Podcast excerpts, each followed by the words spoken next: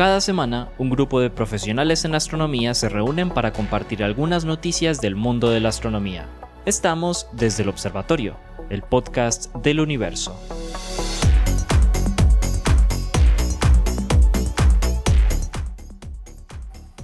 Bueno, sí, buenos días a quienes están acá reunidos con nosotros. Eh, muchas gracias por aceptar este llamado a la siguiente cita de Universitas en este año, que vamos a tener la oportunidad de grabar en vivo del observatorio, del podcast desde el observatorio, que es un podcast de la Universidad de Ciudades como eh, la Sergio Arboleda, ¿cierto?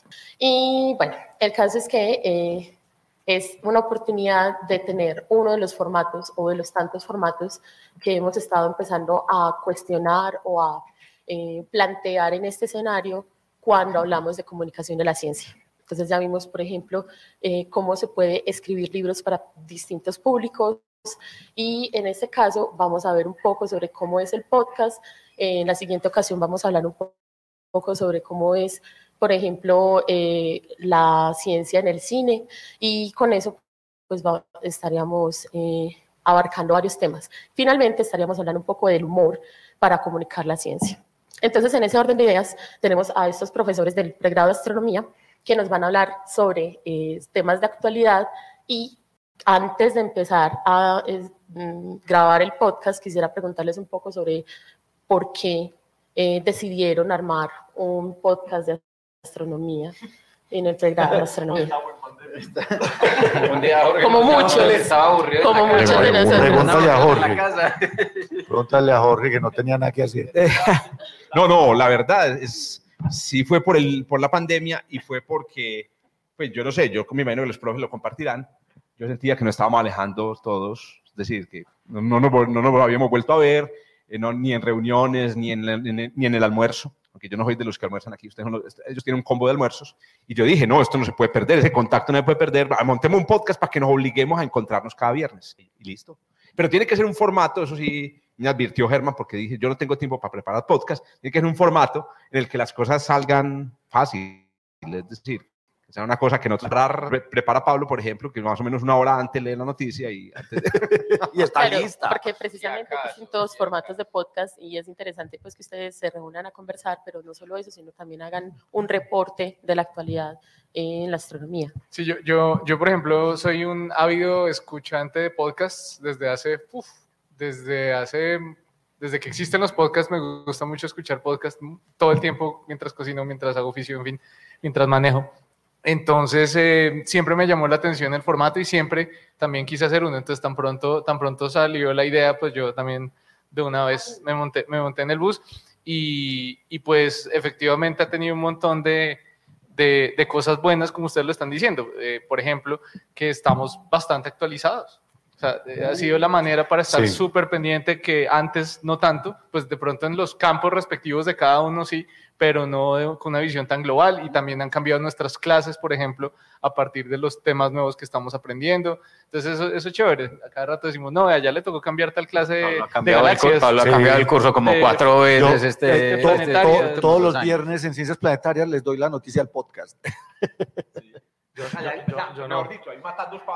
De una vez llegó con el curso actualizado.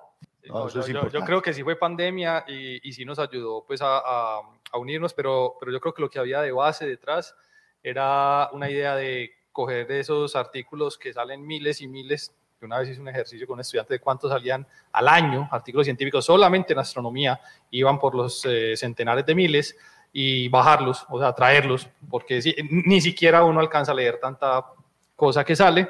Entonces era como coger unos que fueran como llamativos y traerlos. Yo sí, a diferencia de Germán, donde me ponga a, a montar en bicicleta, a escuchar un podcast, me caigo. O sea, o lo escucho o monto en bicicleta, pues, eh, y, y, aseo, pues no, ni, ni para qué te digo cómo me quedaría la casa. Entonces, eh, no soy ni escuchante de podcast, ni siquiera de este podcast. o sea, participo de él y lo dejo a ustedes, y a, a, Joshua particularmente, que es el que hace todo lo que hay que hacer ahí detrás, y espero que, que se disfrute a partir de ahí, pero no, yo es para echar carreta y molestar con estos todos los viernes más o menos. Bueno, no, entonces... Eh, Disculpame, Valor, y ah, sin mencionar que no, no, no todos los días tienen un grupo de profesores de la Universidad de Antioquia la ayuda de una persona como Joshua Giraldo, que está aquí, pero no está aquí en la mesa, que eh, le puede dar al podcast una, una apariencia final como la de un podcast. Yo también he escuchado, yo escucho muchos podcasts y hay unos podcasts que uno dice, esta huevona la graban en el bus, ¿o qué? Incluso programas de radio, que la, durante la pandemia se escuchaban como si estuvieran en el celular yo decía, qué, qué pena. Después de Sí, Joshua... que falta, que falta de amor a- Sí, al arte. Yo- exacto, o qué falta de amistades correctas. Entonces, no, de aquí aprovecho para un agradecimiento muy especial a Joshua, que le pone a esto nivel cali- de calidad. eh, Él es, podcastudo. él es el Es más, ingeniero de sonido. y nos volvió como, nos, nos subió mucho el estándar. O sea, yo cada Sí, vez que claro. hago alguna cosa, yo digo, sí, será que está bien el micrófono. Entonces, bueno, también es una, fuerte, una suerte que tuvimos. Efectivamente, muchas gracias Joshua por hacerlo realidad y también está Punto Bernal que por ahí está rodando y también suena chévere.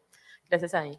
Eh, bueno, nos- entonces eh, le damos inicio al podcast. Yo también estoy aquí metida en, en esta mesa. Vamos a ver cómo es que funciona en realidad.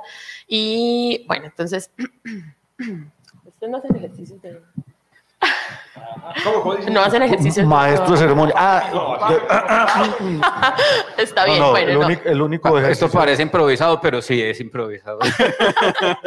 Está bien, bueno, yo también me metí por el lado del podcast y yo sí le hago como, ah, no sé qué, pero aquí lo que sea, no seamos más informales. Entonces, eh, bienvenidas y bienvenidos a este nuevo episodio de Desde el Observatorio, un podcast que hacen desde el pregrado de astronomía los profesores y la profesora Lauren, que el día de hoy no nos acompaña, ni la profesora eh, Adriana Araujo, que está en Bogotá, pero nos manda saludos.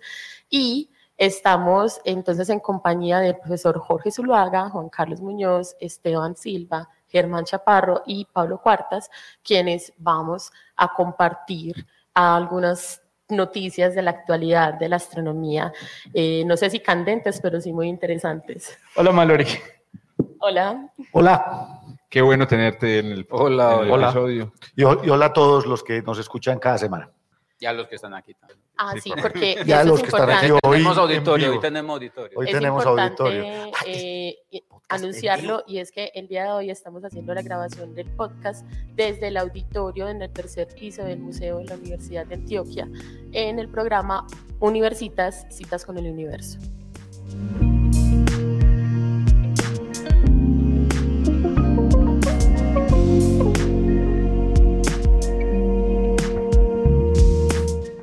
Entonces, bueno, no le demos más largas a esto y el primero que nos va a contar su noticia de esta semana es el profesor Jorge Zuluaga. Hola, profe, dale. Hola, Malo, hola a todos los que nos escuchan, incluyendo los que están aquí en el auditorio. A ver, Malo, yo te, yo te pregunto, ¿las personas que están aquí en el auditorio pueden preguntar en algún momento? Pueden intervenir. O sea, ¿pueden intervenir? Esta, este espacio es un espacio horizontal en el que la gente no solo escucha, sino que también puede dar Excelente. opiniones y puede preguntar o puede hacer Ah, bueno. aportes. Entonces queda abierta las... Sería Muy interesante. Wow, yo sa- me siento como un artista de esos que graba un álbum en vivo. En vivo, y es lo mejor. Concierto, Queen en vivo. Juepucha. Ya, pero no se puede cambiar la letra ni, ni, los solos de guitarra. Bien, entonces comenzamos con una noticia. A ver, esta noticia venía como precalentándose desde marzo de 2022. Eh, ¿Y por qué digo que venía, venía precalentándose? Porque en realidad eh, es un, la noticia se basa en un artículo científico, que es lo que caracteriza pues, desde el observatorio, que fue subido a un repositorio de artículos donde ponemos los astrofísicos que tenemos mucho afán, hombres y mujeres, eh, artículos antes de publicarse, que se llama el repositorio de los archive o los archivos de la Universidad de Cornell. Entonces, había había sido subido en marzo, o sea que son observaciones que se hicieron ya, eh, pero apenas ahora acaba de ser ya finalmente publicado, o sea, pasó todas las revisiones de los eh, eh, hechas por pares, que es un proceso horrendo, eh, y fue publicado en la revista Astronomy and Astrophysics. Em, eh, el, el artículo es muy sencillo y es, eh, o trata sobre el descubrimiento de la estrella más potente que hemos visto en todo el universo. Hágame el favor, pues, ah, imagínense en eso. O sea, ¿qué es una estrella potente para uno? Pues para uno potente es el Sol, ¿cierto? Cuando en realidad el Sol no es potente, el Sol es brillante. Eso es muy importante aclararlo. Brillante porque es una estrella realmente de potencia media, pero está muy cerca a nosotros, es la estrella más cercana a la Tierra y por lo tanto se ve muy brillante en el cielo. Cuando nosotros decimos potente, eh, a un- cuando le decimos potente a una estrella, decimos que si pusiéramos una estrella a la misma distancia del Sol, ¿qué tanto más brillante sería que el Sol en el cielo? ¿Correcto? Entonces, para darles un ejemplo, yo no sé si ustedes recuerdan este dato, la estrella Sirio, que es la estrella más brillante, estrella más brillante del cielo nocturno. Eh, hay cosas más brillantes en el cielo nocturno, por ejemplo la Luna, por ejemplo eh, Venus y, Júpiter. Pero, eh, por ejemplo, Sirio, si a Sirio, que se ve en el cielo como un puntico pichichipato, ¿cierto? A pesar de ser la estrella más brillante, lo, lo pusiéramos a la distancia a la que se encuentra el Sol de nosotros, no prepara este dato, Sirio podría tener más o menos el doble de brillo, ¿cierto? Dos o tres veces más brillo. Tres veces más brillo. Yo, creo que ah, no lo estaba buscando en Wikipedia. yo, creo, que más. Yo creo que más. yo creo que más, porque son dos masas solares. Unas 100 veces. Sí. Sí, puede ser, porque mira que son dos masas solares, pero sí puede ser un, brillo. Posiblemente la luminosidad es 100 veces, la magnitud absoluta. Eso, eso. Entonces, miren, hablamos de la luminosidad o la magnitud absoluta de, eh, Sirio. Muy bien, entonces Sirio puesto aquí, ¿ustedes imaginan, pucha, un, ¿cómo, es que, ¿cómo es que le decimos aquí en Antioquia al sol? Cuando salió. Ese mono jaramillo. salió el mono jaramillo. Usted imagina un mono jaramillo, pero 100 veces más brillante. Bueno, la estrella que acaban de descubrir estos investigadores, a, propósito, uno de ellos tiene apellido Diego. Eh, no, no, no, no, le no le investigué su árbol genealógico, pero con seguridad tiene raíces, raíces em, latinas. Em, la estrella que acaban de descubrir estos personajes tiene, prepárense por favor, 100 millones de veces la potencia del Sol. No veo a nadie pues aquí como 100, millones 100 millones de veces. Esta es de las grandototas estas que están en Magallanes. En las Magallanes, no. No, ya eh, la habíamos visto. Ah, está, no está aquí Bronceado instantáneo. Como bronceador instantáneo. Usted se somete a un microsegundo de esto, inmediatamente queda eh, digamos, como uno de esos italianos que se meten en cámaras de, de, 25 veces. 25 veces, ahí está, de 25 a 100 millones de veces. Es un número tan grande que los humanos no lo entendemos, no lo entendemos. Pero le voy a, le voy a decir, la estrella más potente que habíamos descubierto a la fecha em, eh, tenía apenas 5 millones de veces la potencia del Sol apenas, y, ya, y ya eso es una monstruosidad. Muy bien, ahora, ¿dónde la descubrimos? Esa es la otra parte de la noticia que es espectacular. No la descubrimos en, la Vía Láctea, pues ya lo hubiéramos notado. No la descubrimos en una galaxia cercana, ni siquiera en una, en una galaxia, digamos, que uno ya llamaría pues, a una distancia relativamente... Eh, no, la descubrimos en una galaxia que eh, tan lejana de nosotros que la luz se demora en llegar desde ellas hasta acá, se demoró en llegar 11 mil millones de años. Es una galaxia que está muy, muy lejos. ¿Cómo puede ver uno una estrella a una distancia de esas? Porque por muy potente que sea, esa estrella no debería verse. Se calcula que esa estrella debía ser miles de veces, miles de veces que la estrella más débil que pueda ver el telescopio espacial Hubble, que les digo, puede ver estrellas muy débiles. La razón por la que pudimos ver esta estrella es porque nos ayudó ¿cierto? Eh, ¿Quién vamos a decir? Shiva, o nos ayudó Apolo, nos ayudó nuestro Señor Jesucristo, no sé. Y es una casualidad. Y es que entre la galaxia en la que está la estrella, en la que nació la estrella, vivió, a propósito, la estrella y murió hace rato, es un fantasma, y nosotros se atravesó un grupo de galaxias, un cúmulo de galaxias. Eh, las galaxias pues contienen una inmensa cantidad de materia oscura, duela al que le duela, y eh, al hacerlo, esa materia oscura distorsiona el espacio-tiempo y produce una lente, lo que llaman la lente gravitacional. Pues esta lente gravitacional que produjo este grupo de galaxias eh, fue capaz de amplificar entre 400 y 1000 veces la imagen de la galaxia remota y eso nos permitió ver esta estrella que no habríamos podido, eh, podido ver de otra manera. Entonces estamos, bien, estamos hablando de una estrella ubicada muy lejos, que vimos gracias a un telescopio, a un telescopio natural, este cúmulo, pero a, eso súmele que además utilizamos un telescopio en el espacio. Se calcula que si quisiéramos utilizar un telescopio artificial, no la naturaleza, para ver esta estrella, habríamos tenido que construir un telescopio de 100 metros de diámetro y ponerlo en el espacio. O sea que, por eso les digo, nos ayudó Apolo. Y finalmente estamos hablando de la estrella más potente observada en la historia de la humanidad. ¿Existen más como estas estrellas? Posiblemente en el universo observable pueden haber miles de estas estrellas, pero tampoco muchas. Porque es una estrella realmente poderosa. Esa entonces la La, noticia. la que masa, Jorge, la masa, porque claro, esta debe que- ser de las ¿cuál es la- cuál- primigenias. ¿Cuál es la masa de la estrella? Ah, sí. ¿Cómo Mil masas para- solares. No, Estamos seguros que es una y no que es un sistema binario o triple. muy, muchas No. gracias, San Pablo. Fue San Pablo el que metió así la, la- la- el dedo en la llaga. Santo Tomás. Eh, Santo Tomás, gracias. Muchas gracias, Santo Tomás, por la pregunta. Muy importante, no se sabe nada sobre esta estrella, excepto que es muy potente. Eh, ¿Por qué sabemos que es una estrella? Porque el pedacito, el parchecito, el, el tamaño del, del objeto, sabemos que tiene menos que el tamaño del sistema solar. Eh, sí se ha planteado la posibilidad de que sea un, grupo, un cúmulo de estrellas muy apretado, sería muy difícil, pero hay otra posibilidad y es que sea un disco de materia alrededor de una- un pequeño agujero negro supermasivo. Eso.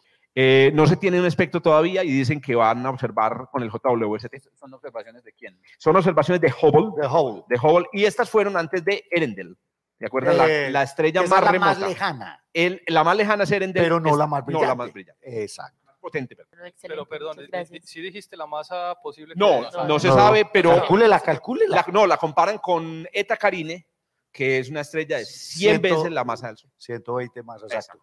Ay, Eso sí, no, porque es que estaba pensando en una de las noticias de los podcasts pasados y eh, que tenía que ver con una estrella, la más masiva, conocida, que está en R136, que es acá en la nube de Magallanes, y no alcanza a tener Sí, es esa potencia. Es que eso es lo que me parece raro. Es está, que yo pensaba- No, es es muy que está- potente. esta es de las primeritas, Y la parce. masa está como todavía que no sabemos. En un espacio muy pequeño, sí, que todavía me quedarían mis dudas al respecto, pero un sistema binario no se resolvería esa distancia, porque de hecho la estrella más masiva que creemos está en la, en la nube Magallanes, no sabemos si es un sistema binario todavía. Yo aquí estaba pensando precisamente eso, en, aquí pensando en relación más a luminosidad, precisamente para acá. Estás pensando en límite de Es eventos. eso, y, es, y no solo la, la masa, sino la edad. ¿Cuánto tiempo alcanza a vivir una estrella con esa luminosidad No, tan bárbara? cien- cien mil Es- es- años. Es, es que es. Hay una cosa importante. Al principio pensaban que una supernova, porque esa es la otra. Pues una estrella, una cosa tan potente, pues tiene que ser una supernova. Y descartaron la posibilidad de una supernova porque vieron que la duración, eh, eh, parece que es una outburst. Es una, es una, una, ¿cómo se llama eso un- en español? Una explosión, un evento una explosión, un evento eruptivo, pero no es, una, eh, no es, no es que la estrella se desbarató, sino una outburst que duró en el, en el lugar donde está la estrella dos años. Pero por efecto de la dilatación cósmica del tiempo, aquí se vio durar seis años. Entonces, por eso dicen que, bueno, primero, entonces es una estrella que no se acomoda a la relación masa-luminosidad, se parece a, a Eta Carine, ¿cierto? Porque produce out- outbursts que duran años. Recuerden que Eta Carine en el siglo XVIII creo que cuando tuvo un outburst fue brillante, la estrella más brillante del cielo. En 1839. Por varios años. Mucho más brillante que Sí. Están roncando para tomar el, Bueno, muchas gracias. profe, Primer paper del la día. noticia. Ah, ya empezó. tomar el espectro. Ya empezó. Falta la guachafita también. Eh, eh, bueno, profe, Se autorizan si hace Y- guachafita.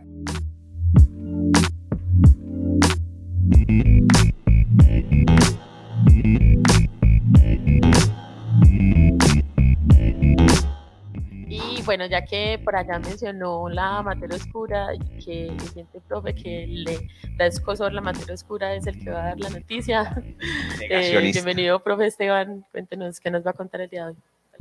Muchas gracias, Mallory. Entonces, eh, notas para colocar ahí abajo en, la- en esto. Yo no soy negacionista de la materia oscura, a pesar de no me da escosor. Siempre he sido simplemente escéptico ante la situación porque la explicación no va con la navaja de Ockham, en este caso, necesariamente. Entonces, hay otras teorías que podrían dar explicaciones y simplemente, insisto, estamos en un punto en el que podrían darse explosiones de ideas que resuelvan el problema, que no, no, no viene al caso. En fin, Eh, yo me voy a acercar, yo no voy a ir tan lejos, voy a, a venirme para acá, al sistema solar, y la noticia que traigo es una noticia que, que tiene que ver no con un paper eh, que estuvo en los archives, sino con eh, un trabajo que me pareció mucho más interesante, que de hecho traerlo acá me llamó mucho la atención, porque tiene que ver con ciencia ciudadana. Es un trabajo que hicieron personas aficionadas a la astronomía en compañía de profesionales, unos matemáticos, unos ingenieros de software, etcétera. Y lo que hicieron fue utilizar imágenes de una sonda que está en este momento dando vueltas eh, desparchada por Júpiter y sus lunas y tomando fotos. Yo creo que han visto fotos de esta, de esta sonda porque han sido bastante eh, puestas en redes últimamente, en- últimamente es en los últimos años más o menos, Hay una que es Júpiter eh, con una alta resolución que la asimilan con la noche estrellada de Van Gogh.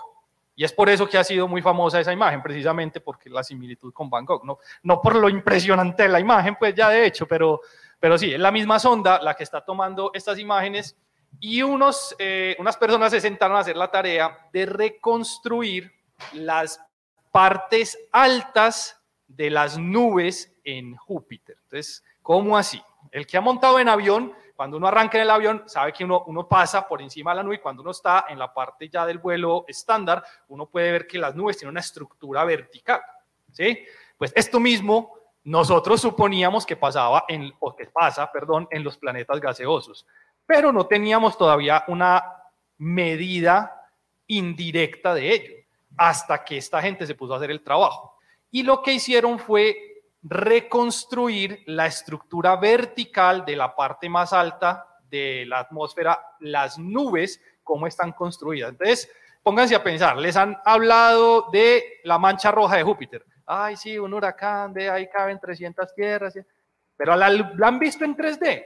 No, lo que ve uno es todo plasmado en 2D y uno ve simplemente el remolinito, que es como si uno estuviera viendo un huracán eh, eh, eh Ian visto desde, desde arriba afortunadamente desde arriba, sí, no, no, no estábamos en Florida para ello. Pero, pero claro, es, es una proyección dos dimensional.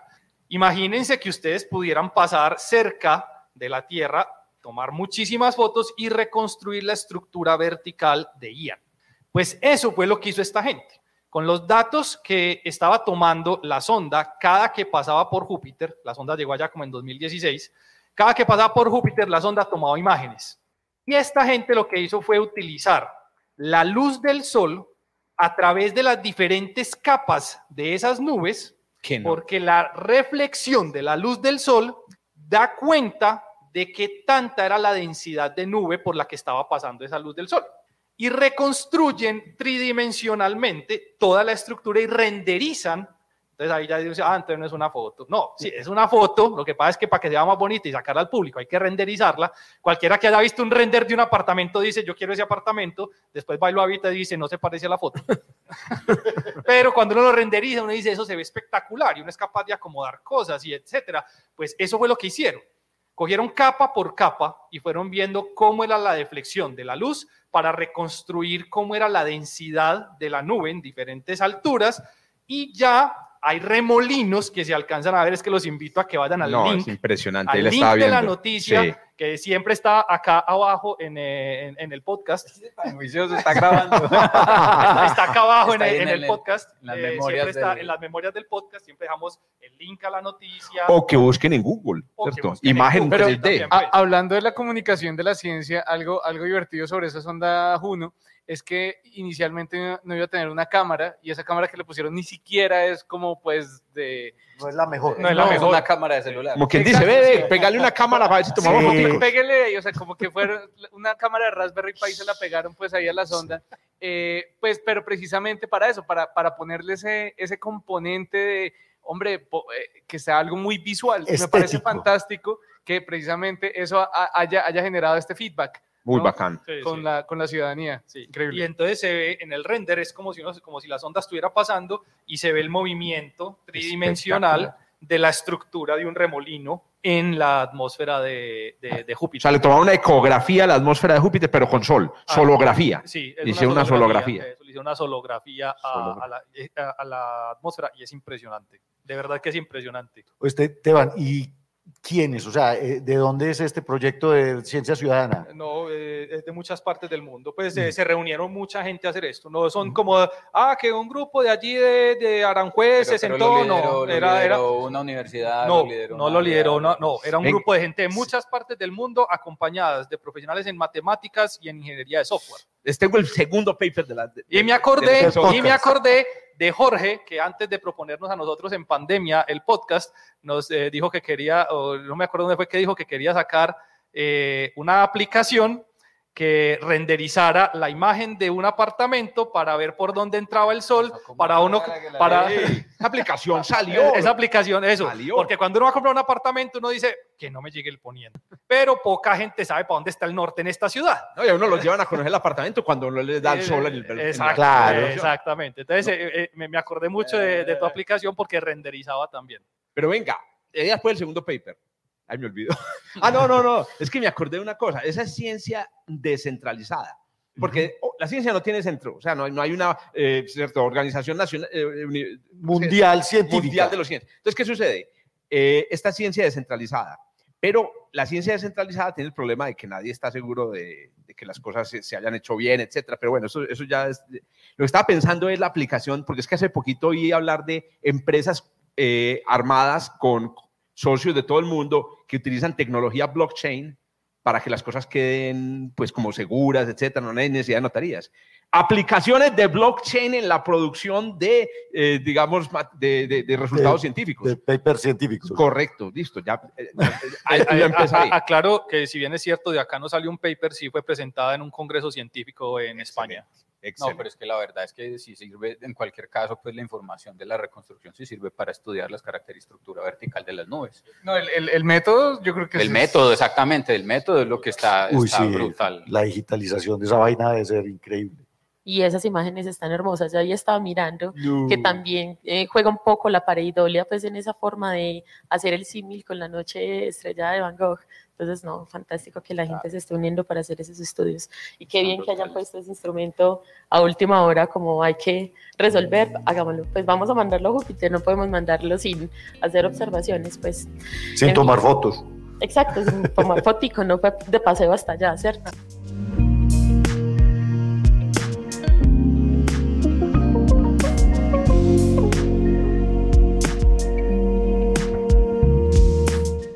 Eh, bueno, ahora sí continuemos con la siguiente noticia que nos trae el profesor Juan Carlos Muñoz, que bueno, vamos a ver con qué otras palabras interesantes. Con qué babosada sale hoy.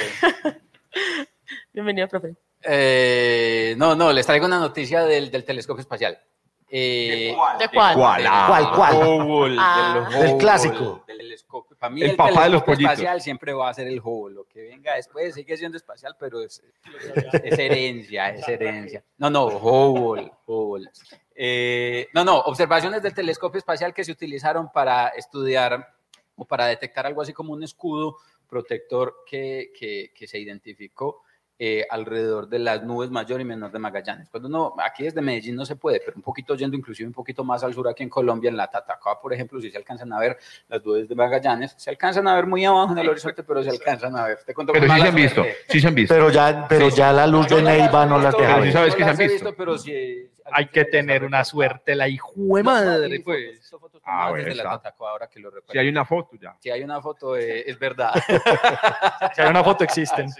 Eh, eh, so- son un par de galaxias, las galaxias satélites que orbitan pues a nuestra, a nuestra Vía Láctea que se ven evidentemente pues preferencialmente en el cielo del, en el cielo del sur. La idea es que eh, eh, por culpa de, de la manera como las dos galaxias orbitan alrededor de la Vía Láctea, esa interacción gravitacional que ellas experimentan con la galaxia las va desmoronando y las va desbaratando. Y la- lo, lo que, lo que esto sugiere es que el gas en particular en estas galaxias se desestabiliza por cuenta de, de los jalones gravitacionales, de los efectos que, que, que surte un fenómeno muy interesante cuando una galaxia está navegando en el interior de otra. Se llama RAM Pressure Stripping, pero es algo parecido a cuando usted va en moto por la costa a 100 kilómetros por hora. El viento caliente te pega en la cara y literalmente hablando te puede quemar la cara, eh, eh, eh, la fricción con el, con el aire caliente. La Vía Láctea... Me gustó mucho la, la, imagen, que, la- el símil que, que utilizó Danilo de, los, del, de las migas de pan dejadas por Hansel y Gretel en el Ah, bosque. ya, pero ese, Sí. es el, ese es el tidal stream. Es la Ah, ya, Mariana. vi- Esa es la parte de atrás. ¿Viste orígenes? ¿Viste orígenes? Deje así, deje así. Entonces, el fin del cuento, el fin del cuento es que este, este efecto erosivo afecta la dinámica del gas en las galaxias. Así uno esperaría que en función de eso, el gas en esas galaxias, ¡pum!, dispare procesos de formación estelar que para nuestras galaxias satélites hoy deberían tener mucho menos gas y deberían haber pasado por un episodio de formación estelar anterior no deberíamos ver a las nubes de Magallanes tan azules, con tanta actividad de formación estelar, sino que debería ser parte de su pasado. Entonces la pregunta es, ¿qué diablos pasa en las nubes de Magallanes que de alguna manera la, la, interacción ha sido ineficaz, ha sido ineficiente para disparar. Deberían haber perdido todo el polvo, deberían estar... Debería, no, no, todo el gas, no todo el gas, pero, pero sí debería ser una cosa de, que, que debió haber pasado mucho más atrás. Entonces, lo que, un apartamento de viejitos donde todavía hacen parrandas y eh, pero, ah, más, o ¿de dónde menos, sacan? más o menos, más o ¿De menos. dónde Que se sacan pagan a hacer ejercicio. Eso se llama un viejismo, mi apreciado Germán, hermano. Entonces, por favor, un apartamento de personas que ya no pueden hacer fiesta. Yo, por ejemplo, Me, tengo me 40 cancelo, me cancelo. Entonces, entonces, el, el- el asunto aquí es el siguiente, utilizando observaciones del telescopio espacial, lo que hicieron fue pensar en lo siguiente, ¿qué tal si alrededor de las, de las galaxias, de las nubes, hay algún tipo de escudo protector que precisamente impide que esta erosión afecte la dinámica? La- Algo- las Enterprise, ok. Algo Eso. parecido a la Enterprise o lo que le sale, qué sé yo, a Goku cuando se transforma en Goku a una cosa Cameli, alrededor. pues, se le cayó la cédula aquí al que Soy dio, fanático de Dragon Ball, muchachos. Que Eh, el eh, negro es que no, super el que- saiyajin. no, Exacto. Entonces, y eso fue lo que encontraron. Literalmente hablando, eso fue lo que encontraron. Haciendo observaciones entonces de las nubes de Magallanes, utilizaron observaciones de cuásars de cielo profundo. Y encontraron, haciendo uso de imágenes del telescopio espacial y de otro telescopio espacial ultravioleta, eh, en el espectro de los cuásars que se proyectan a lo largo de la línea de la visual en las nubes de Magallanes, líneas de absorción asociadas a oxígeno, silicio y carbono, que no están propiamente en las nubes, pero sí en el vecindario de las nubes. Esas, esas líneas de absorción que aparecen de silicio, de oxígeno, de carbono, son, uno las conoce como líneas de eh, ionización colisional que están asociadas a atmósferas de gas muy caliente que están alrededor de las galaxias. Entonces es como si la, como si la galaxia como tal fuera una olla a presión que tiene una atmósfera de gas caliente que la rodea. Pues resulta O, o la, ima- la- la imagen de la moto, como si casco. o en la imagen de la moto como si tuvieras un casco Casco que te protege. Exactamente. Entonces, lo que se encontró es que para las nubes de Magallanes existe un halo, un envoltorio de gas caliente. En la Vía Láctea sabemos que, que existe, pero en galaxias enanas se espera que exista, pero nunca se había observado, y al menos en particular no para, para, las, para las nubes de, Magallanes. Entonces, haciendo uso de estas operaciones, son todas operaciones de archivo, FUSE, que es el telescopio espacial ultravioleta que se utilizó para esto, dejó de servir hace como 10, hace como 10 años, encontraron entonces la presencia de estas líneas de absorción a través de las cuales se encuentra que existe esta atmósfera de gas caliente, entonces que es como si las nubes de Magallanes tuvieran un escudo protector que impide precisamente que la erosión que ellas podrían experimentar mientras viajan a través de la Vía Láctea, eh, eh, eh, pues las proteja y les dé durabilidad. Tercer paper. Espera, Les de- te- les tengo el de tercer durabilidad. paper. Termina. Entonces, no, no, No, ahí está. es lo- hay más o menos Está. un mi- mil millones de masas, mil millones de masas solares en la forma de gas en ese halo, en esa atmósfera de Un gas casco de mil millones de En masas ese solares. espacio vacío, ya, En- eso ya no, esa- ya no es vacío. La, la nube mayor de Magallanes tiene a la, es a la 100 mil millones. 100 mil millones de masas solares. Las 11 masas solares son las medidas más recientes, está gordita. Pero, con, pero eso incluye la materia oscura. Sí, sí, sí, toda la masa completa y dentro de esa masa completa es capaz exactamente de hospedar ese, ese, ese, esa cantidad de, de gas, solo gas caliente. Tercer- tercer paper. Tercer paper. Pues vamos a, eh, a ver qué es lo que tienen las nubes de Magallanes, pues que están protegidas contra el ram stripping y lo buscamos en otras galaxias, de otras galaxias. Del, grupo local. Por ejemplo, cojamos Andrómeda. Andrómeda tiene dos galaxias enanas elípticas y se ve que están gastados. El, entonces uno dice, esas no, esas no tienen casco. Pero vámonos, entonces, no sé, para M100, aquí vemos dos, tres, ah, veas que estas sí tienen casco. No vemos el casco, pero ahí está porque tienen la, forma, el- la tasa de tasa de formación estelar. formación Ah, estelar. Cuando uno hace simulaciones, esto pasa, cuando uno hace simulaciones, en efecto, uno, uno encuentra dos fases de gas. Uno encuentra la fase, la fase de gas denso y frío, que es la que forma el disco y demás, y una atmósfera de gas caliente que, que en la simulación uno la ve porque uno puso las partículas de gas en la simulación. Detectar ese gas caliente y diluido en las galaxias normales es muchísimo más difícil porque para poder detectarlo necesitas una gran densidad y ese gas está precisamente caliente y diluido. Entonces realmente es muy difícil de, es muy difícil de detectar, pero se ha detectado en otras galaxias en el vecindario de la Vía Láctea. Ahí les dejo el cuento. Las, vía- la- las nubes mayores de Magallanes, mayor y menor de Magallanes tienen un casco que las cuida. Nos sigue sorprendiendo esos objetos alrededor de nuestra galaxia, pues son bastante interesantes. Eh, bueno, ¿alguien tiene alguna pregunta? ¿Alguien quiere comentar algo sobre lo que estamos hablando acá? Acuérdense que estamos en vivo. Lo que sea, lo que sea. Ah, no, nada. Ay, Lo que sea. ellos se ríen, pero no preguntan. No, aprovechen aquí, ven, cuando tiene unos cinco profesores de astronomía juntos y conversadores. ¿no? Es, es precisamente eso, el asunto. así como la Tierra, como la Tierra tiene a la Luna, que uno podría decir, llámenlo como quieran, de acuerdo a las categorías que utiliza la, la Unión Astronómica Internacional, eh, tiene otro planetica dándole vueltas alrededor, pero la idea, la idea es precisamente esa, la idea es que, que la Tierra tiene un planetica dándole vuelta alrededor y es satélite de este, de este, de este objeto central. La nube mayor y menor de Magallanes son dos galaxias, si usted las saca de la Vía Láctea, usted las clasifica como dos galaxias enanas individuales, pero realmente por cuenta de la manera como han interactuado con su ambiente, son eh, sistemas que ya están ligados gravitacionalmente a la Tierra, están, a la Vía Láctea, perdón, están condenadas a orbitar alrededor de la Vía Láctea. En ese sentido, una galaxia satélite es una galaxia que está orbitando alrededor de otra galaxia. En un cúmulo de galaxias, por ejemplo, todas las galaxias están orbitando la galaxia central del cúmulo, como uno lo llama. Esas galaxias en principio son galaxias satélites de ese, de ese, de ese objeto central. ¿Listo alguien más? Re- Repite la pregunta. Eso, ¿cómo, ¿Cómo sabemos que esas líneas de absorción son propias, perdón, de qué? O sea, son- ah, que no son que- propias de nuestra Vía Láctea, sino que son propias de las nubes de exacto, Magallanes. que son del casco y no Eh, son de nosotros. eh, exactamente, no, que no son del casco de la Vía Láctea, porque la Exacto. Vía Láctea tiene su propio casco. El casco de la Vía Láctea sí lo hemos podido observar. Ese gas caliente que queda ahí es realmente sobrados, remanentes del proceso de formación de la, de la galaxia. Y uno se da cuenta que pertenecen a las nubes de Magallanes y no a la Vía Láctea porque ese gas se mueve. Y cuando uno mira la velocidad a la que se mueve, se mueven en conjunto con las nubes de Magallanes. Entonces, cuando uno mira el movimiento propio de las nubes de Magallanes y mide el gas, puede darse cuenta, de acuerdo a la velocidad a la que se está moviendo el gas, si hace parte de, nuestra, de, nuestro, de nuestro casco o del casco de, de- las galaxias satélites. Es, es- otra, eso es más fácil decirlo que hacerlo, pero es completamente posible verificar a qué parte, a, qué- a cuál de las galaxias pertenece. ¿Y dónde compró un casco de esos? Mentiras que no. ¿Dónde, dónde saca las galaxias casco? ¿De dónde sacan ese gas? El, el asunto aquí es que pasan muchas cosas.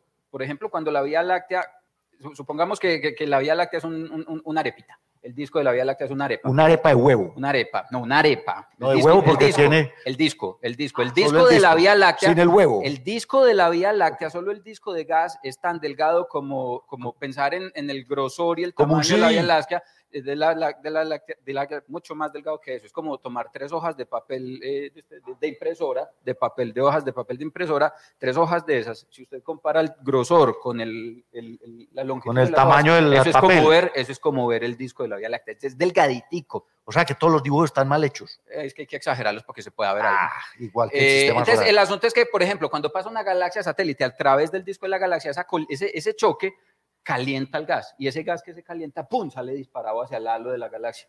Entonces, ese tipo de fenómenos, como por ejemplo, eso se llaman calentamientos eh, dinámicos, también ondas de choque inducidas, por ejemplo, cuando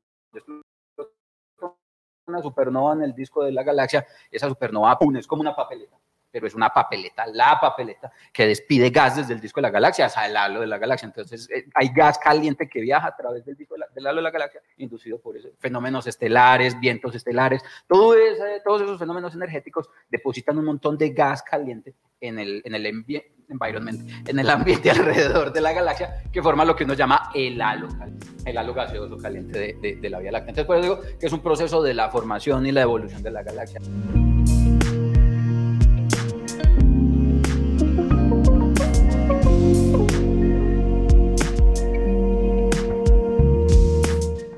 Bueno, profe, gracias por responder las preguntas del público.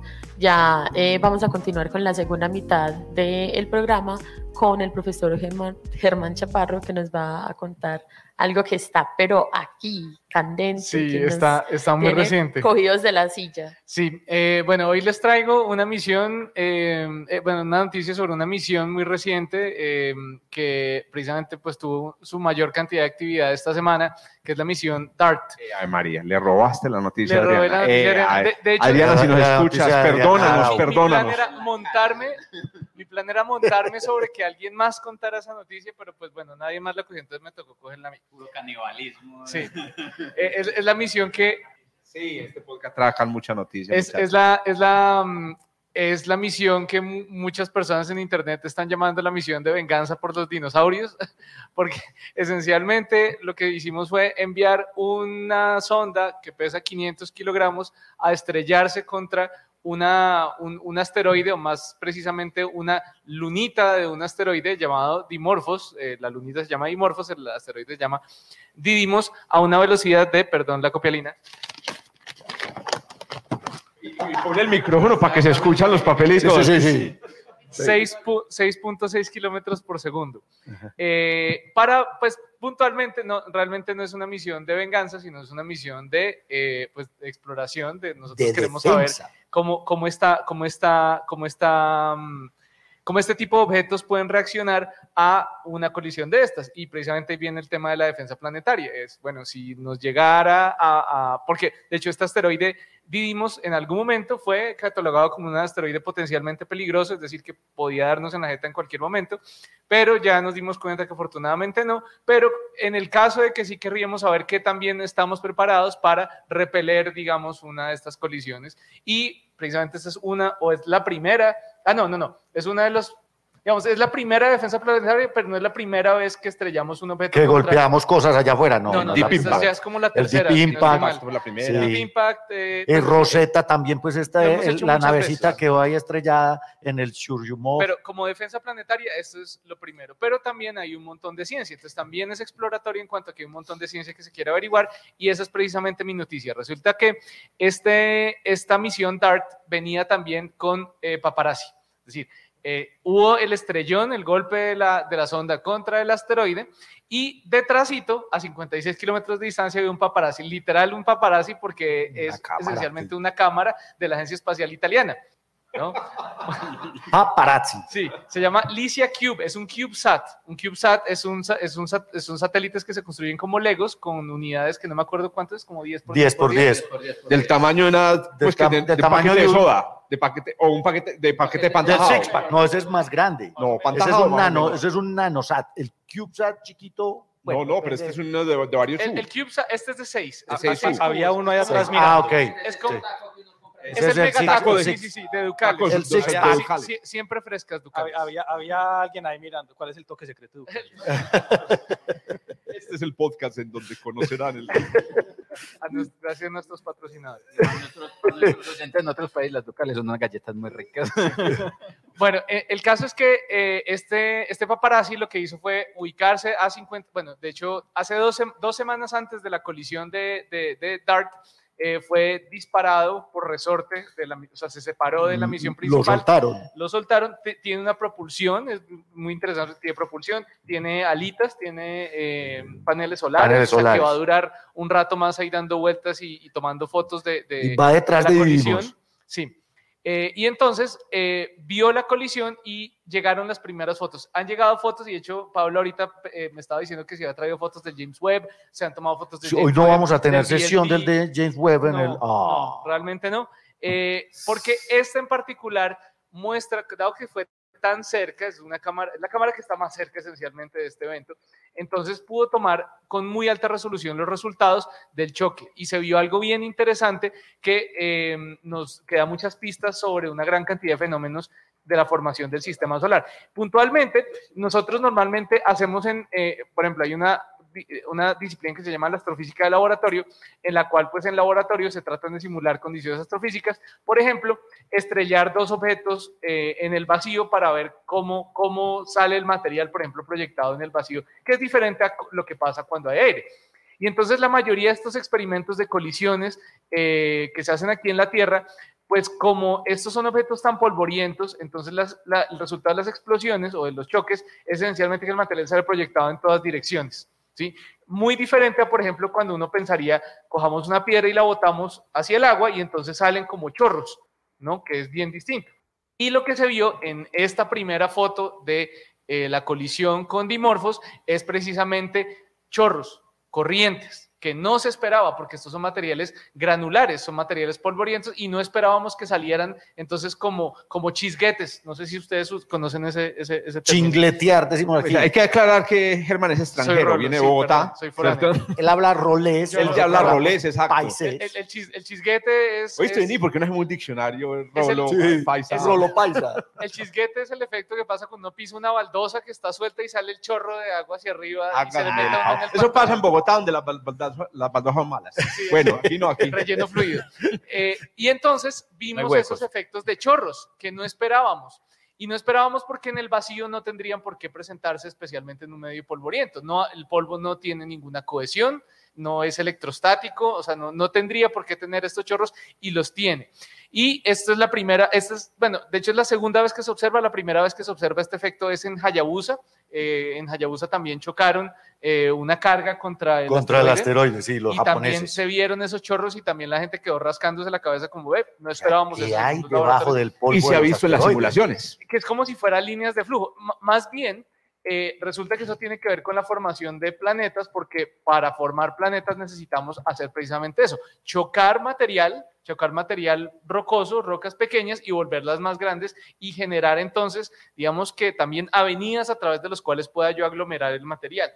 Y entonces las simulaciones necesitan este tipo de fenómenos, como lo está diciendo Jorge, efectivamente están en las simulaciones, pero no los habíamos visto en los laboratorios, pero lo estamos viendo en estas colisiones. No, digo, digo que leí que hay eh, algunos que habían simulado el impacto, Sí. habían observado los Ah, sí, las pero muy corrientes y recientemente. que no sabían qué eran. Muy O sea, ni recientemente. siquiera en los experimentos numéricos se sabía qué era lo que se veía. Parece que tiene que ver con la diferencia del tamaño entre las diferentes eh, granos de polvo que salen. Entonces, eh, digamos, son tamaños que son desde micras hasta centímetros y entonces son tan distintos esos tamaños que tienen efectos, digamos, que no se habían esperado antes, que tiene que ver con choques que van disipando un poquito la energía en la dirección lateral mientras preservan entonces su movimiento hacia afuera y entonces se cierran alrededor de líneas como si fueran de flujo. ¿No? Y entonces eh, la noticia es precisamente que esto no se había observado muy bien antes, lo observamos por primera vez y muestra entonces, digamos, el primer resultado científico de una misión que, digamos, se piensa que es solo para show, pues resulta que no.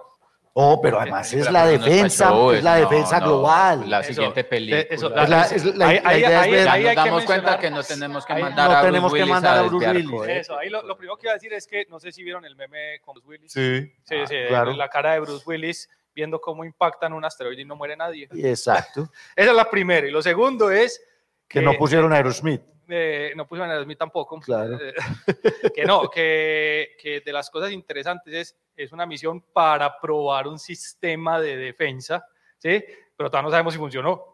Porque No, pero sí lo si- movió, No, sa- pues, no- no eh, sabemos si se desvió de está- la sí, órbita claro, está de tal sacudido. manera. No, no se sabe todavía. Pues, Está- está- se está- Con sabe el porque tiempo, pues hubo un desde intercambio. 1700 sabemos que el momentum se conserva, se sabe. A mí me Sí, parece claro que lo les movió. cuento, la que, la que les cuento. No, aquí el asunto es este, estábamos hablando con Germán precisamente de esto, y es que es un- quién sabe a largo plazo, porque es que esto es un factor Ese externo el- a largo plazo, que eh, estemos, Sí, que lo que hayamos fue perturbado la órbita de un objeto que nunca nos iba a impactar, y ahora por el efecto del aleteo de las 3200, mariposas. eh, En el año 3200, eh, un, asteroide se acerca a la un Tierra. asteroide se acerca a la ¿cierto? Tierra. Y fueron unos montañeros en el Exactamente. 2022 los que lo desviaron. Exacto.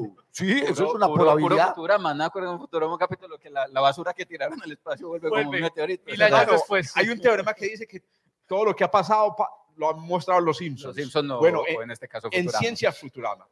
En Sí. Ciencias Futurama. En Futurama ya debe haber un episodio así. Eh, Pero en los pero- Simpson hay uno en que nos golpea un, co- el cometa Bart, nos golpea. ¿Se acuerdan que todos se meten en el búnker de Flanders? Sí, Sí, bueno, sí. esa- Lo esa otro- es la primera, la primera. La segunda es que ah, vi- viendo las fotos, ya, ya hablando seriamente, las imágenes del Uy. acercamiento son brutales. Sí. Y como lo decía Pablo, es increíble que la gravedad sea capaz de hacer ese trabajo con un poquito de basura. Mm. Porque es que la masa de ese cachivache es, es nada. Es muy Es muy poquitica y parece un buñuelito, parece una empanadita de esas de Es carne una de las que bola de escombros. o sea, Exactamente, está una Es bola de es escombros. del- locos. increíble del que la tamaño, del gravedad- tamaño de la pirámide de Keops, del tamaño del Coliseo. que la gravedad sea capaz de trabajar. Pero yo- ¿sabes? pero 200 metros. También agregaba por ahí en nuestras discusiones en el, en el, en el, en el WhatsApp que hay que tener en cuenta en realidad cuando ustedes ven un asteroide como esos, que a propósito, la mayoría de los asteroides son así, son un montón de, pues, asteroides de, de tamaño, que en realidad esas, esas piedras están pegadas, así como decimos en, en Colombia, con mocos, están pegadas con mocos. Es decir, realmente la gravedad es tan bajita que a mí realmente lo que me parece es que una fracción importante de esas piedras juntas es por la inercia. Por inercia. Todas van- se están moviendo juntas como nosotros a la por misma inercia. velocidad, correcto. y que tal vez en algún momento estuvieron pasando en una de estas corrientes, ¿no? Y, y así fue que pudimos juntar ese material en algún momento cuando el sistema Es solar que es- es- eso es lo interesante, y es que estas corrientes lo que hay que mirar y modelar es si esas corrientes terminan aglutinando el material.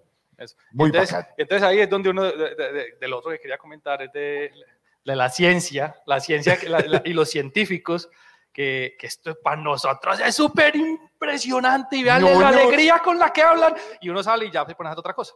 Pero no, pero eh, era, eh, ¿en qué fecha lanzaron? eh, eh, Hace siete meses. Listo, Eh, hace, hace como siete 2021. meses. Entonces pónganse a pensar que a alguien le dieron un montón de plata para construir una nave para ir a tirarla contra una piedra. Sí, eso es lo primero. Entonces, imagínense ustedes tener que llegar a la casa a pedirle, a- papá, es un que carro. necesito unos 300 millones para colocarle una papeleta a la piedra del peñón. Y le va a decir, usted está loco, pero bueno, en ciencia sí pasa. Pero entonces, después al papá hay que decirle, espéreme siete meses, que esta huevonada llegue hasta allá. Pero ojo, es, es una cosa de muchísima precisión. Entonces, Además, tengan, tengan esto presente, le están pegando a una piedra que se está moviendo en el espacio, que la lanzaron desde la Tierra y que es chiquitica en comparación. Pues el, el 200 satélite que chocó es súper chiquito. No, no, no, no, no, no el No, pero, ah, eh, eh, no- la no nave, el- no donde cae, eso, la bala es súper chiquitica. Y entonces aquí alguien tuvo que ir a hacer unas simulaciones de computador para decir, vea, eso tiene que salir este día, a esta hora, con esta velocidad y con esta trayectoria, para llegar allá a la misma hora que esa vaina que se está moviendo. Listo. Y después, que es lo que más me ha impresionado a mí, que me gusta mucho porque me acuerdo, eh, la primera misión fue por allá como en el 2005, sí. eh, Deep Impact, eso. Y yo me acuerdo, pues a- aquí entonces dejamos nuevamente caer la cédula. En esa época Internet todavía funcionaba, no, Estamos todavía viejos. funcionaba con la línea telefónica. Hágame el. Entonces, como funcionaba con la línea telefónica, no sé si se acuerdan del que se conectaba uno a Internet y era súper mala la conexión. Y yo me levanté, afortunadamente, eso ocurría como a las 3 de la mañana de acá. Entonces, Sí, mientras todo el hijo de madre mundo duerme en Medellín, los ñoños nos levantamos a las 3 de la mañana a ver una imagen que se acerca, se acerca, se acerca y ya no hay más. Claro. Eso es, eso es lo que ocurre. Y la imagen de, la, de los centros espaciales, donde muestran el video que tenían en pantalla gigante la transmisión en vivo, es háganse de cuenta un concierto. Era desde un segundo piso y es tropecientas mil personas abajo, una pantalla gigante y es una imagen que se acerca, se acerca, se acerca, se acerca y se desaparece. Y, todo el Y mundo, desaparece la imagen y... ¿Estás hablando del montaje con el partido de fútbol? o qué? No, no, Eso es no. un No, montaje. eso fue real. No, no, eso fue un montaje. NASA. Eso sí fue verdad. No, eso es un montaje. Yo conozco, yo conozco la imagen original y Vos- es con un partido de ¿Vos, fútbol. cono- vos estabas ahí brincando, sí o qué? No, no. No, no, Pero yo estaba en el planetario de Bogotá, vimos la transmisión de NASA, claro Por que eso, sí. pero pero lo, lo impresionante es, suponga que es un montaje. Estoy seguro que en la NASA brincamos. Todos brincamos, yo brinqué. Estoy seguro No, que aquí bien. brincamos así. Y entonces, en relación a, a, a Deep Impact y todo esto, en esa época la novia de ese momento me decía, usted se levanta a las 3 de la mañana para esto.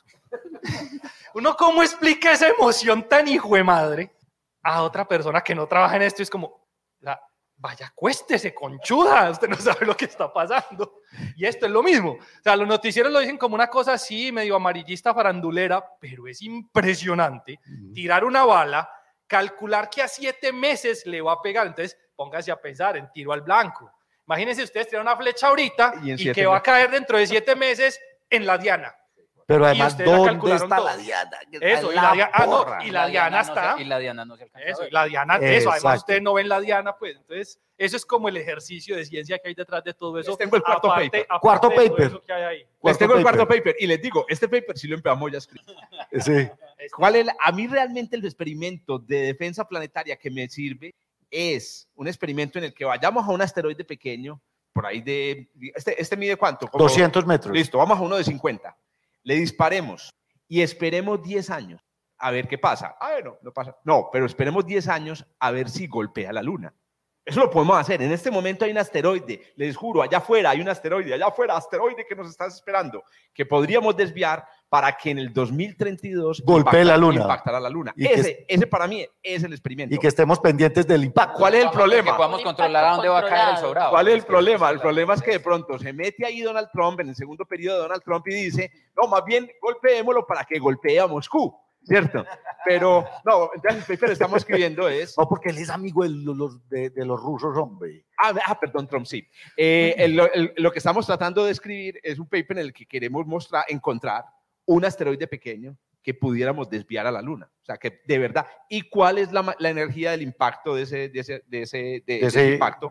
Para poder, porque me parece que es, es el experimento. Este experimento me pareció realmente como algo así como comprobaremos el, como la conservación del momentum lineal. Y ya la comprobaron. Bueno, ahora sigamos a la parte interesante, que es el polvo, ¿cierto? Pero la defensa planetaria es con, un, eh, con desviando un asteroide a 10 años en el futuro. Muy bien.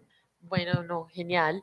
Eh, yo quería comentar algo sobre eso y es que me sorprende muchísimo esa resolución en las imágenes, cómo iban llegando con esa velocidad, pues estábamos literal, pues casi en vivo viendo esa, esa colisión y eso es como que pensar luego que en 1959 no conocían la cara oculta de la luna y luego cómo sí lograron tomar fotografías de esa, de esa zona pero cómo lo hacían, ¿cierto? Y ahora cómo hemos evolucionado en ese que al fin y al cabo las imágenes nos llegan tarde, pero es porque está lejos, no porque no tengamos la tecnología. Eso me pareció brutal. O sea, yo Genial. tomé pantallazos y solo con el pantallazo ya tenía un fondo de pantalla súper bonito. Ya cambiaste tu foto de perfil. Definitivamente, no, todavía no. Si hay muchos que ahora parecen una pila de escombros.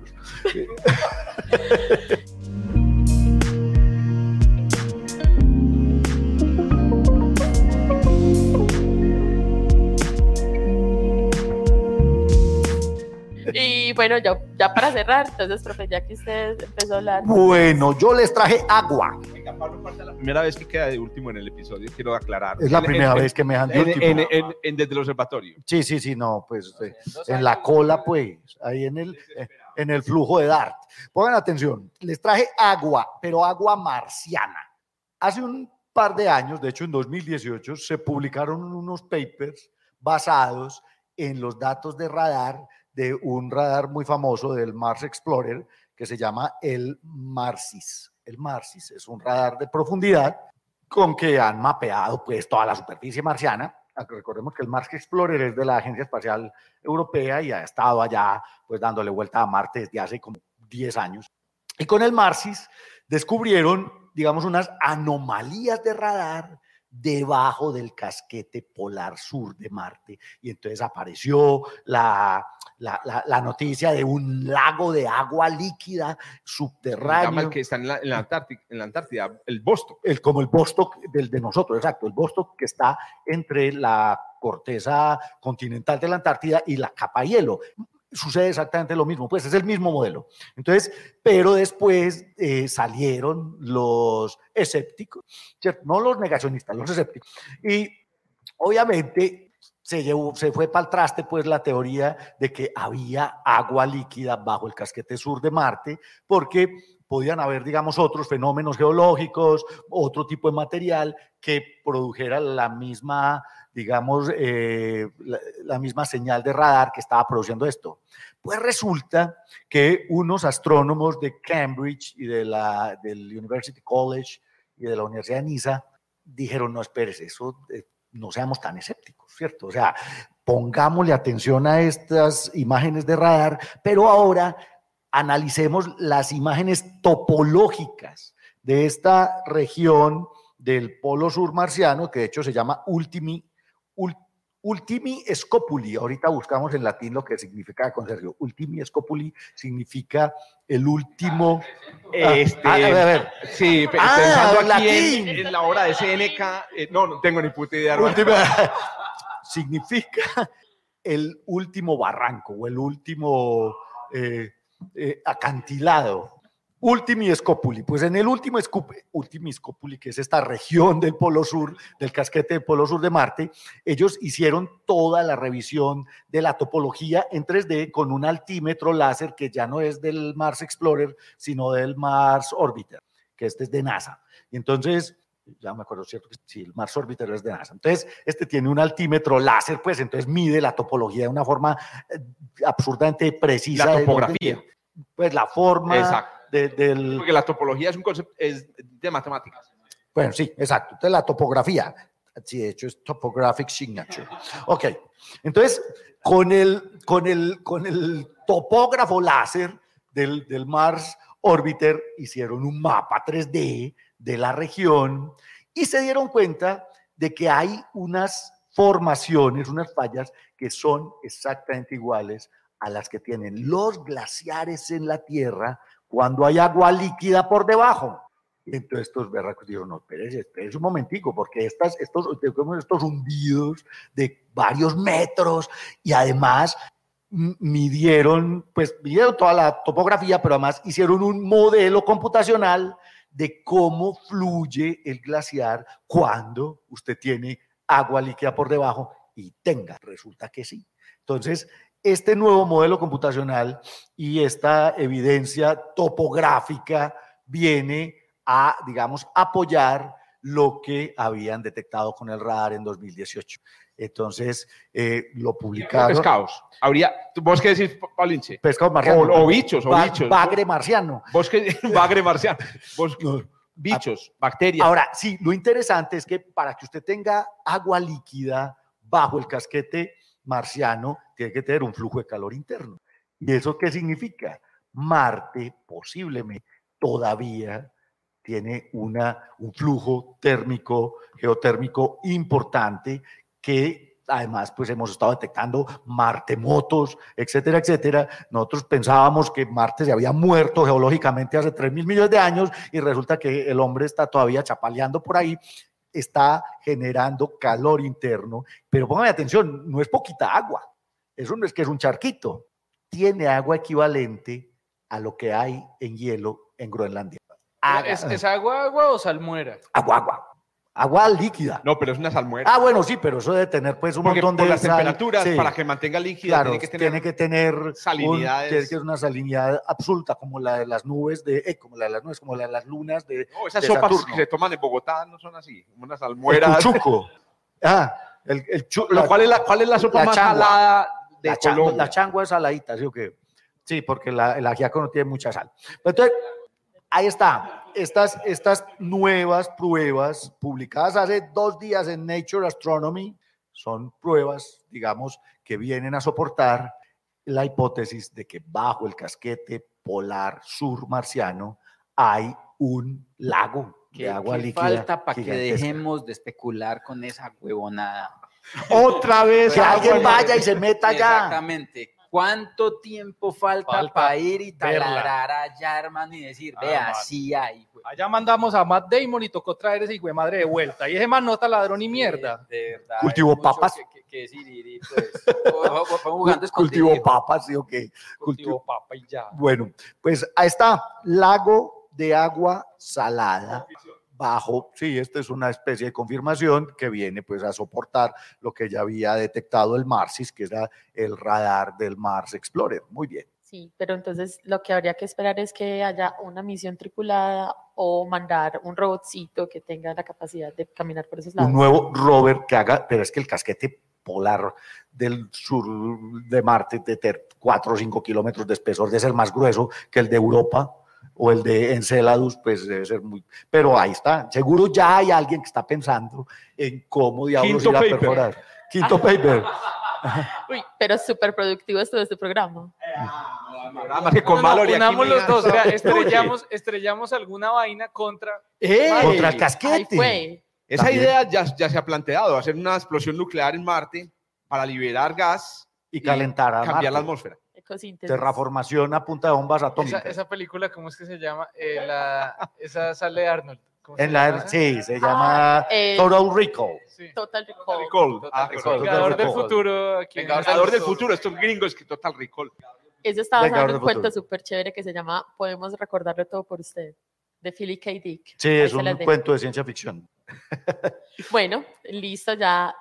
Ah, bueno, hay Ah, una preguntas del pregunta público. en mi... Ah, También. 35 que están conectadas. A la que golpeó a, a Dimorphos. Sí, seguramente que tuvo muchas, varias Pues al final yo creo que sí, porque por la... ¿Por la qué? Eh, por, por el video yo diría que sí, de todas formas. Pero Sí, no hay riesgo. Sí, es sí, decir, esa, Todas las naves espaciales, todas Tienen cohetes. una sí, pues, si- tenía propulsión la- el paparazzi, yo creo que sí tenía propulsión también. No, y lo otro es que no se puede arriesgar. Por ejemplo, ese, el, el solo efecto de lanzar el paparazzi ya le cambia la trayectoria a la nave, entonces tienen que corregir Y es trayectoria. barato. Es barato. O sea, la- Sí, la- eso. las, las, eh, maniobras de corrección de trayectoria, no gastan mucho combustible y la tienen todas las naves espaciales. Además, esas no tienen que tanquear aquí Eso en no le quita a lo que decía eh, Esteban, de todas maneras, de que es, y Esteban y, y Germán, de que es un logro tecnológico impresionante lanzar una cosa siete meses de con siete meses de anti- de anticipación que lleva unos sprays, porque las- la propulsión no es sprays. Sí, son como el, como el, como el alcohol que uno, se pierde buscando un local en el centro. ¿Cómo es que estos manos son capaces de encontrar algo? Es, es- es- es sorprendente. No Alta precisión. Eso es lo que es ingeniería aeroespacial de alta precisión. Bueno, ¿hay alguna otra pregunta del público? Listo, ¿no? Hola, Entonces, público. no sabíamos que A quienes están viéndonos y escuchándonos, saludos. Listo, ¿no? Entonces hemos terminado este episodio del día de hoy. Muchas gracias por haber estado en este espacio de Universitas. Gracias al público por habernos acompañado y a los que están conectados. Y bueno, no, hasta una próxima ocasión. Que estén súper. Hasta luego. Chao, chao. Chao, chao. Uy, Nos, nos escuchamos. grabados, aplausos en el grabados. podcast.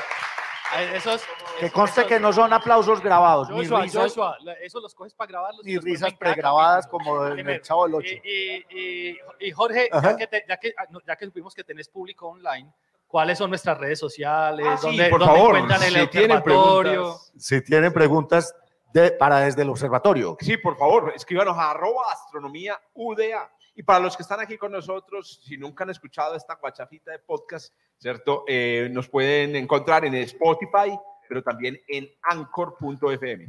Muy bien, nos escuchamos la otra semana. Chao, chao. Chao, chao.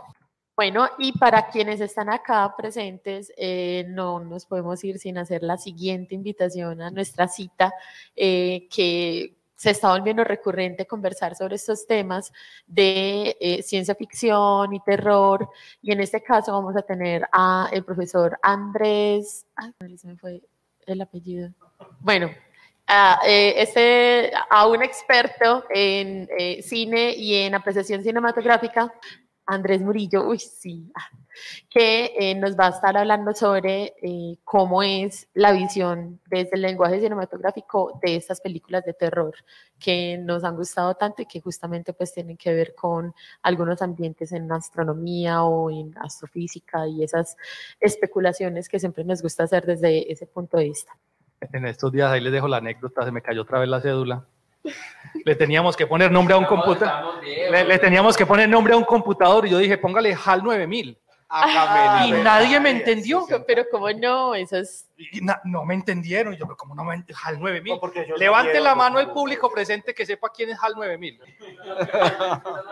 No, mira. Ahí está. Todos estos Excelente. muchachitos no que 9000 es el computador de allá 2001 levantaron. dice al espacio. Claro, Normal. la primera Claro. inteligencia artificial de la porque, historia. es porque Disney no ha hecho un remake. Ah, sí, señor. Ey, ey, ey, no. Quinto, qui- se- se- sexto, sexta propuesta.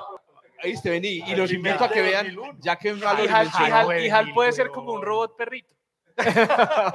que sea más tierno, para que más ya que. Mallory mencionó el terror y la ciencia ficción, tienen que ver Nope.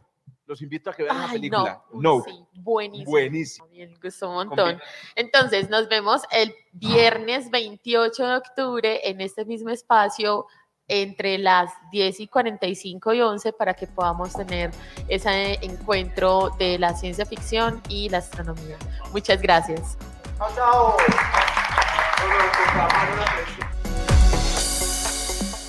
Gracias por escuchar desde el observatorio. Encuéntranos en Spotify y muchas más plataformas de podcast. A los micrófonos, Jorge Zuluaga, Adriana Araujo, Esteban Silva, Pablo Cuartas, Lauren Flor, Germán Chaparro y Juan Carlos Muñoz. Producción y edición, quien les habla, Joshua Giraldo, pregrado de Astronomía de la Universidad de Antioquia.